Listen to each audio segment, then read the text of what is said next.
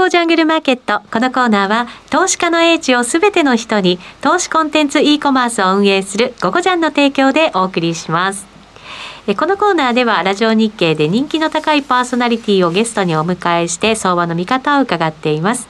今日のゲストはトリオアセットマネジメント代表の奥村久志さんです。奥村さんはブログマーケットの魔術師で情報を発信しています。それではお話を伺っていきましょう。聞き手の鎌田さんそして奥村さんよろしくお願いします。よろしくお願いします。奥村さんこんにちは、はい、こんにちは。本日もよろしくお願いいたします。よろしくお願いします。1か月前に奥村さんにお話を聞いてここの安いところは買った方がいいと、うん、えー、言われた通り行動してたら、非常にいい成績になりましたね、これ。そうですね、ねあのその通りですね。はい、さて、えー、それで株価の方は、まあ、2万5千円台から、まあ、一時2万5千円割れから今2万8千円台まで来たというのが、まあ、先週までの動きですけれども、はい、さて、ここからどうすればいいかということで、うん、えー、お考えの方をいただければと思いますが、いかがでしょうか？えーと、質問の答えを単純に答えると、はい、これ以上は今までのようにはいかないだろうなというふうに思います、ね、えー、戻しがね、急すぎる。はいはい、だって、1か月前と状態変わってないっすよね。えー、えー、なのになんで上がったかというと、おそらく状況に慣れてきた。うん、それでこれでほど上がる理由にはならないので半年後を株価が予想するとするならば、ええ、半年後の姿というならばアメリカの金利は上がるだろう、はい、ヨーロッパの戦争は少なくとも戦争自体は収まるだろうというような状況を予期していてそうなったんだろうと思うんですよね。え。であればこの先さらに上がる理由ってもうなくなってるよね。はいというふうにはまず思います。はい。えー、その先上がるためには、うん、あのー、何かしらもっと違った新しいものが必要になるっていうことでしょうかね。材料が必要ですよね。うん。そうすると、今の株価の位置というのは、例えば日経平均で2万8000円前後という水準は、まあ、かなり自然体でもう適切な水準まで来たというような、そういうことでしょうかね、これえーと、適切の加減値として適切だと思います。ああ加減値になるわけですか、これまで今、PR がね、計算すると13.5倍くらいなんですね。はい、だから適切な範囲なんですけども、加減だと思います。えー、だからまだまだ上には行く可能性はあるんですけども、えー、今の状況のままでは、えー、この状況が一番適切だなとは思います。あ要は PR15 倍台になるような、えー、経済環境じゃないっていうことでしょうかね、金融、金融政策の状況ですとか、そういったものを踏まえると、PR が15倍を超えていくような、そういう日本株の環境じゃないっていうことなんでしょうかね。全然ないですね。うん、なるほど。どちらかといえば、じゃあ、警戒しなければいけないような環境ということでしょうかね、投資環境。うん、かといって、これよりまた落ちると、やっぱり割安だとは思うんですね。えー、だから今がちょうどいい具合、はい、ぬるま湯という感じがあります。はい、わかりました。そうすると、まあ、日経平均が一段と上がるとか、そういったことを考えないということを前提にしながら、投資を考えると。投資する対象がポイントになるわけですね。あのね、ただ、今3月終わるでしょ。えそうするともう新年度ですから、はい、売買上はもうそうなってますよね。えええー、ああ、明日からか。明日は権利付きの最終日っていう感じですね。ですね。ええー、ですからもう、もうマーケットはそういう気持ちに入ってますから、そうすると新年度の利益、ええということになると思うんですね。はいはい。えー、日本だけじゃないですけども、えー、株式市場ってやはりしあの新しい年の景気に期待していて、えー、少なくとも22年度は景気や21年度よりいいはずなんですね。え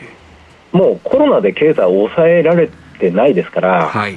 それ一つとってもだいぶいいですし、えー、えー、何しろお金、去年みんなもらったでしょ、はい、政府から、えー、あれ、みんな持ってるはずなんですよ。えーそのうちの大部分で投資には行ってるかもしれないけども、なんだかんだ言って景気良くなってきてるし、え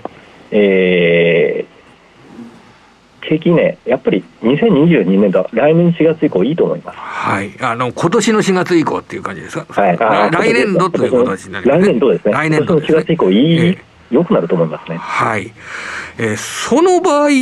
どういう性格の良さになるんでしょうかね。やっぱり、あの、移動、移動を伴うとか、体験型ですとか、そんな観点で捉えればいいのか、やっぱり物がもっと売れるというか、そんな捉え方をすればいいのかというと、どういうような感じの経済なんでしょうかね、これ。少なくとも前半は物売れるという状況、あの、物が、例えば IC がないとかいう状況って続くと思うんですね。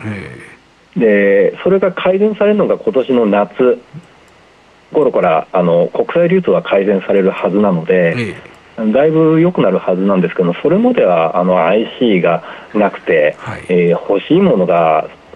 手に入らないような状況が続くし、むしろ IC の不足で、値上がりがずっと4月以降、今もそうですが、続いてますよね。値上がりですね。値上がり。で、物価が上がって良くないというような状況の中で景気がなぜ上がるかというと、うん、うん抑えられていたから、おそらく人間として発散する、ディズニーランドとかね、レジャー系とかね、はい、あの辺はもう、これからアメリカでもそうですけど、じゃんじゃん伸びるでしょうし、うん、えー、あと、どうしても必要な社会 MSCI という社会資本サービスというセクターがあるんですけども、ええ、ああいう資本系の財の、はい、作るような会社というのはあの根強い景気の良さに守られてどんどん業績上がると思いますね。はいそうしますと、投資する対象を考える場合、今のお話にもありましたけれども、えー、どんな考え方で対応すればよろしいでしょうかね。先月ということに似てるんですけど、重厚長大系、はいはいはいえー、社会資本とか。いうようなところが、えー、個別企業では狙い目になるかなと思いますね。はいえー、それはあの日本の企業でいうと重厚長大系というのはあの機械出すとかそういうようなことを指すわけですか？これは。そうです、ね、素材産業ですとか。重厚長大系で真っ先に思い浮かぶのは重工。ああの三菱重工ですとか。7011ですね、えー、あれあそこ決算全セグメントが黒字化を久しぶりに果たしていますし、え。ーキャッシュフローがマイナス2700億円から、はい、あプラス1000億円の情報修正ありましたしあそうなんですか。カーボンニュートラルの投資するって言ってますし、うん、えー、その投資2030年まで2兆円をするって言ってますし、え。えー、世界の世界の望む欧米の望む方向の投資をずっとやるということで、うん、あの成長は続けると思いますね。はいあの本日、えー、7011の三菱重工はあの連日の新高値を取るという2.3%上昇毎、毎日結構強い値動きを見せてますね。最近調子いいですよね。えーまだまだ上がると思いますよ。ああ、結構前向きにこちら、あの株価の動きで見ると、えー、3月16日が3600円、まあ、そこからは1割強上げてるというような、そういう状態ですね。まだまだ上がるでしょう。はい。他の観点では、あのその路線にとったが観点でいうと、どんな選び方をしていくとよろしいでしょうか、ね、えっ、と、ちょっと、ちょっと方向変えますと、トヨタは該当すると思いますね、この感じで。トヨタについては、今はあ1月に高値をつけた後に、そこから今、ちょっと1割ぐらい下の水準にありますけど、ね、はい、どんな観点で、このトヨタという会社、見ているわけですか？はい、去年の5月と11月に自社株買い発表して、その以降、2回とも上げてるんですよね。はいはいはい、今回、自社株買いまた発表してますから、えー、これあの、上がると思いますね。はあ先週トヨタは自社株買いの発表を行いましたね。うん、まだそれから目立った上が上げ方してないんですよね。この種の自動車関係の会社というのは、2023年3月期の業績の水準は、えー、2022年3月期より上に向かうという基本路線でよろしいんでしょうか、これは。と思います。はい。まあ、為替にもだいぶ寄せ、よえあの影響を受けますし、円安ってなんかトヨタにとってはいいことですよね今の120円の水準で新しい年度を見た場合は、結構高い水準になってくるかもしれません、ね、えー、恐ろしい利益になりますよね。はあ、なるほど。ここでもやはりドル円相場ですとかを参考にした考え方も必要ドル円はちょっとあのいい意味でも悪い意味でも影響を受けますよね。わ、はい、かりました。えー、本日も教えていただきまして奥村さん、はい、ありがとうございました。ありがとうございました。え今日のゲストはトリオアセットマネジメント代表の奥村久志さんでした。ゴーゴージャングルマーケット。このコーナーは、投資家の英知をすべての人に、投資コンテンツ e コマースを運営するゴゴジャンの提供でお送りしました。